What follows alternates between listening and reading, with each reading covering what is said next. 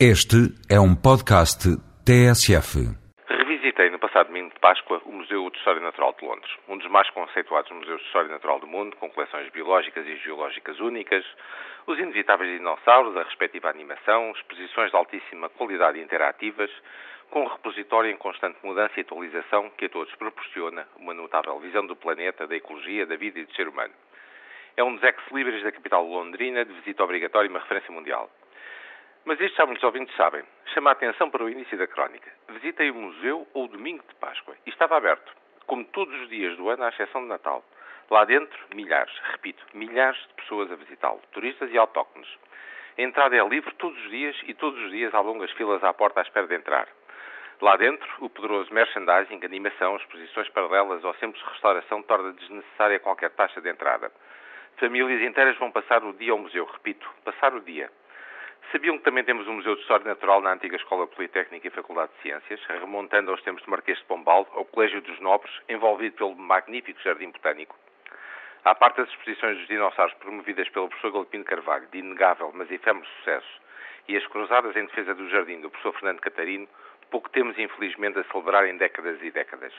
Ao invés, vemos um total ostracismo, inércia e incapacidade de quem tem e de quem devia ter responsabilidade na matéria sem prejuízo da dedicação em glória dos seus poucos funcionários. Enredada a coisa em questão as surdas e intelectualmente menores de guerrinhas sobre tutelas mesquinhas, bem à moda portuguesa, na verdade, perdemos todos nós.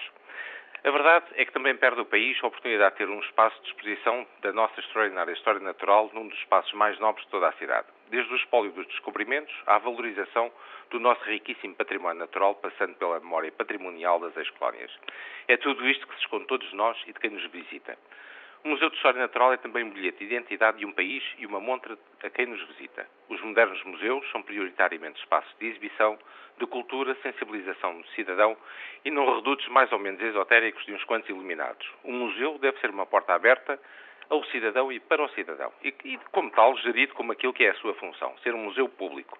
Lisboa, a capital do país, não pode dar só luxo de não ter um museu de história natural condigno e à altura dos pergaminhos do riquíssimo naturalismo português. É um mau serviço ao país e à nossa história. Costumo ver em cada problema uma oportunidade. Os projetos de remodelação do Parque Maier e por arrasto do Jardim Botânico e museus têm vindo a lume são uma oportunidade única para repensar com coragem todo o modelo de gestão e função desses espaços. Embora o bom senso seja a coisa mais bem partilhada do mundo, como dizia Descartes, esperemos que nesta oportunidade de ouro, a bem da dignidade nacional, tenham todos os intervenientes o bom senso de perceber que o museu deve estar integrado na política e esfera de tutela de todos os museus nacionais, com um projeto mobilizador que, neste caso, dignifique o país e o nosso naturalismo.